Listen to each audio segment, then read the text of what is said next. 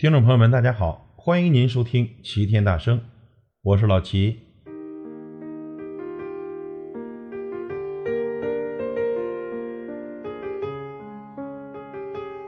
吴宇森的经典电影《英雄本色》的 4K 修复版于十一月十七日上映。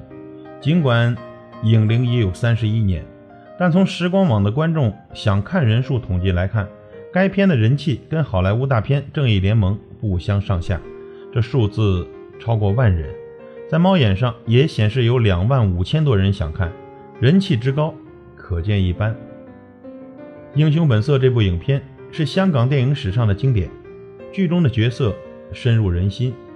刻画的兄弟情、朋友情、亲情、爱情、道义等等，深深地影响着一代人。时代在发展，但是这种精神永不过时。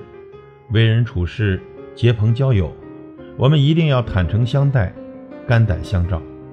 如今的社会太过功利，坑害亲朋好友的事情层出不穷，这是社会的倒退。英雄本色。老齐看了不下十遍，熟悉老齐的朋友不难发现，在老齐的节目配乐中，经常会使用《英雄本色》的配乐，而且《英雄本色》每看一次都有不同的体验和感受。当然，我想这也与我们的年龄增长有关，对事情的看法发生了改变。但是他们身上的这股子义薄云天的豪情，一直印在我的心里。《英雄本色》这部影片的成功之处。在于他们是用心在演，从导演到演员都经历过那个时代带给他们的压力，亦或是苦难，但是他们没有就此屈服，凭借自己的努力和大家的精诚团结，创作出了这部经典之作。再次感谢他们，为我们带来了这样的佳作。今天我们就来聊一聊《英雄本色》，弹指三十一年，江湖已远，再见英雄。黄庭坚的诗里，我最爱那一句：“桃李春风一杯酒，江湖夜雨十年灯。”在吴宇森和徐克的江湖里，我最爱那一款《英雄本色》。一九八六年，小马哥拿一杯酒敬了他的瘸腿，而江湖匆匆掠影，距今已遥渡三十一年。这三十一年的时光，都改变了些什么？当年郁郁不得志的导演吴宇森，如今成了电影界的大师；当年声名初显的监制徐克，如今已是江湖上神出鬼没的老怪；当年还正值英年的动作指导柯受良，敢驾车飞越黄河五十五米跨度的虎口，后来却不敌病魔，撒手人寰；还有为电影主题曲《当年情》写词的黄沾，当年还是狂放不羁的多情浪子一个，如今。也已驾鹤西去。电影里的三个主演，狄龙年已古稀，昔日豪情还剩一襟晚照；八哥退隐江湖，裸捐五十六亿身家，只伴一人终老。而哥哥的坟头，绿草已如茵。李白在江湖行中吟：“天下风云出我辈，一入江湖岁月催。”黄图霸业谈笑中，不胜人生一场醉。很多人都说，八六版的《英雄本色》是香港电影史上前所未有的经典，他打破了香港电影票房纪录，横扫金马金像，开创了黑帮英雄片的潮流。但其实，最令人叹为的是，他成了那个黄金时代的微缩胶卷，多少风云旧事都浓缩在了这部电影里。无为在歧路，儿女共沾巾。与其说我们缅怀的是一部昔日的经典电影，不如说我们缅怀的是一个已经逝去并且永远也不会再回来的无法复刻的时代。十一月十七日，《英雄本色》的 4K 修复版再度搬上院线。昔日好兄弟银幕再聚首，这一出不知又会惹得多少旧人涕泪沾襟，疏狂一醉。周润发的一生，几乎是被两个角色成就的，一个是许文强，一个就是小马哥。他成为小马哥的那一年，鬼才导演彭浩翔才十二岁，还在被迫与苍蝇和显微镜打交道。看了《英雄本色》后，他心潮澎湃，拿起家中那部老旧的摄录机，与哥哥一起自导自演了一部江湖片《智勇双全》。为了出效果，他还特地去买了件与小马哥相似的风衣。据说那年不只是香港，就连日韩两地的墨镜和风衣都卖到脱销。那年，发哥三十一岁，颜值演技双在线，却莫名成了票房毒药。是《英雄本色》让他重回影帝宝座，坐实了电影里的那一句誓愿：我一定要把失去的东西再次拿回来。狄龙也一样，那年四十岁的他，发际线已经拔高，事业却开始走下坡路。他也是在最失意的时候，拍了这部《英雄本色》。现实中，他也曾经有个好到割头换颈的好兄弟江大卫，俩人一起上班，还在一个碗里吃饭，连拍戏都是，只要你演，我就去。但是最后，两人还是因为一部戏闹掰了。人到中年，事业未竟，兄弟离散，世情炎凉，尝了个透。狄龙将这些人生的滋味，通通的放入《英雄本色》的这壶浊酒里。一口饮下，结果他凭此片得了金马最佳男主。姜大卫也在颁奖礼现场上前祝贺。传说中，兄弟俩一报泯恩仇，而哥哥张国荣在电影里一出场就让人心痛。那年刚好三十岁的他，清爽的短发，顽皮的笑容，天真的像个孩子。八六年也是他歌唱事业最风光的时候，推出的专辑。张张大卖，香港十大劲歌金曲季选有七首都是他的歌。同时，他在影坛也声名日显。《英雄本色》正是因为有了他的加入，才有投资商肯投钱。纯良如哥哥，还不止一次的私底下问舞蹈需不需要借钱。后来，哥哥凭借影片的主题曲《当年情》夺得第四届无线电视十大劲歌金奖。狄龙做了颁奖嘉宾，与哥哥现场。标无厘头戏码，发哥则在观众席上仰天大笑。那寸光阴，要多美好有多美好。你们在闹，我在笑。谁能想得到，时隔十七年后，哥哥会因为厌倦了这寸光阴，选择从文华酒店二十四楼一跃而下。时隔三十一年，我又重温了一遍《英雄本色》，当年。看得热血如燃的电影，以成年后的挑剔眼光来评判，剧情的确偏于简单粗暴。但正是这种简单粗暴，才把浩荡的兄弟情谊诠释得又直又硬。没有勾心斗角，也没有拐弯抹角，更没有互相猜疑和提防，有的只是兄弟一起，同仇敌气，快意恩仇。越简单的感情越动人。据说当年。该片登陆美国唐人街，连美国的黑帮都被打动。现实中已经很少兄弟情谊能这般纯粹、坦荡、酣畅淋漓，肯为对方慷慨赴死。就是因为做不到，才更加令人神往。话说当年吴宇森拿到《英雄本色》的剧本时，也觉得只不过是一部很普通的警匪片，很难拍好看。但是徐克跟他说。你为什么不把自己放到电影里，让他带上你的个人印记呢？那年的吴宇森，事业正处于低潮期，被嘉禾炒掉后，他坐了三年的冷板凳。而徐克当时已经成立了自己的工作室，手头有了一些资源。为了帮兄弟渡过难关，他把自己正在筹备的这个剧本给了吴宇森指导，自己出任监制。徐克还在这部电影里客串了考官。这徐克呀，之所以会这么做，是因为当年他还没有成名的时候，是吴宇森极力向新艺城推荐了他。徐克凭借《鬼马智多星》拿到金马最佳导演奖时，吴宇森比他还要高兴。后来，《英雄本色》上映，吴宇森拿了当年金马奖最佳导演，又和徐克一起拿了香港金像最佳电影。兄弟俩并肩杀回风云榜。我和徐克。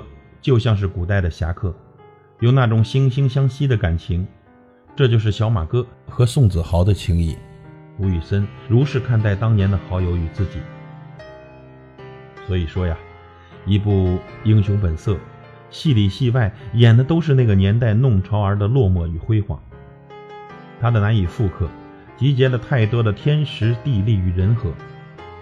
吴宇森在徐克的提点下，重新改写了《英雄本色》的剧本，把他对朋友情谊的看法、对世情冷暖的感受、对人心不古的感慨，一股脑投放到了小马哥身上。小马哥这个角色，在《英雄本色》里也贡献了无数经典的桥段和金句台词，用假钞点烟的玩世不恭。单枪匹马去台湾替豪哥报仇时，搂着舞女一边秀武技一边藏枪的豪气云天。他吊儿郎当的咬着火柴棍的形象，成为无数的后来者想模仿却无一能模仿到位的经典。因为没有人能像他一样，有一双看透世情的眼睛，嘴角却还保留着高贵的不屑。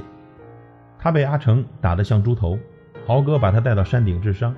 看着山下的万家灯火，小马哥无限落寞地说：“想不到香港的夜景这么美，这么美的东西一下子就没有了，真不甘心。”此时此刻，电影就是人生。小马哥那一句“我失去了的东西一定要再拿回来”的吼声，激励了多少跌落谷底的人。没有欠我什么，我从来不会逼朋友做他不想做的事。我有我自己的原则，我不想一辈子让人踩在脚下。你以为我是臭要饭的？三年，就是想等一个机会。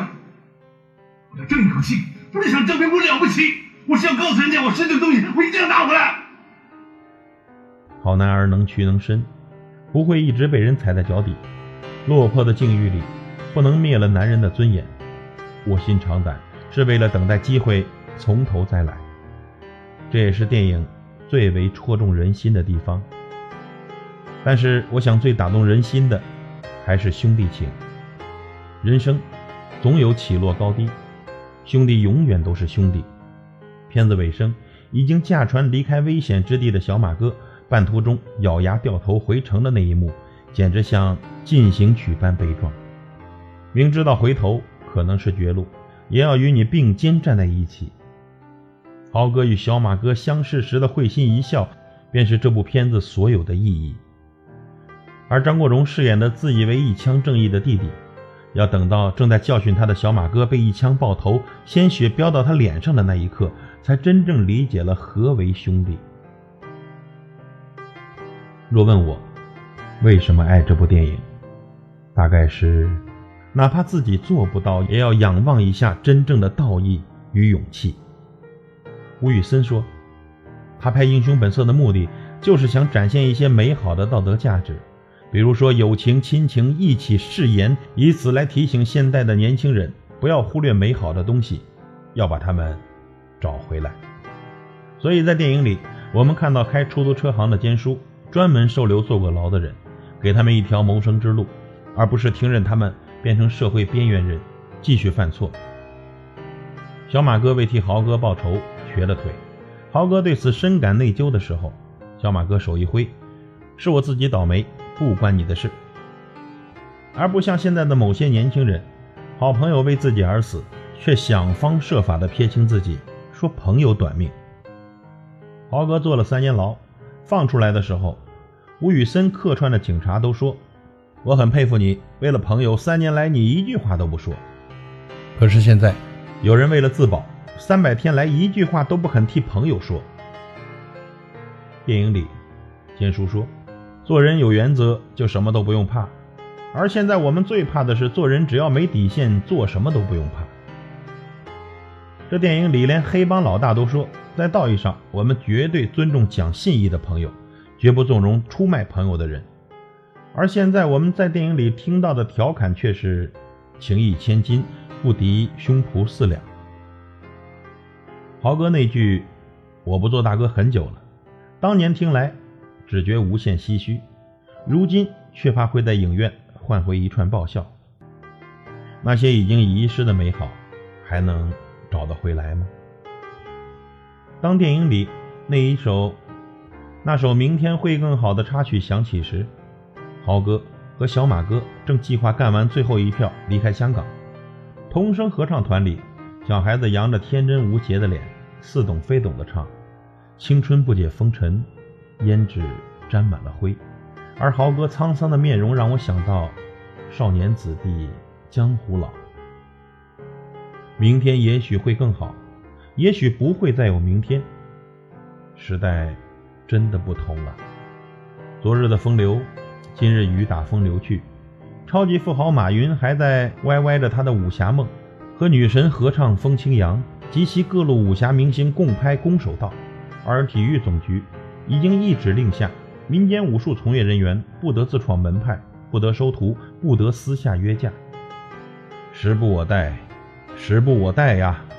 但是每一次当良知与正义被法律的灰色地带绑架时，还是无比渴望能重回电影里那个武侠时代。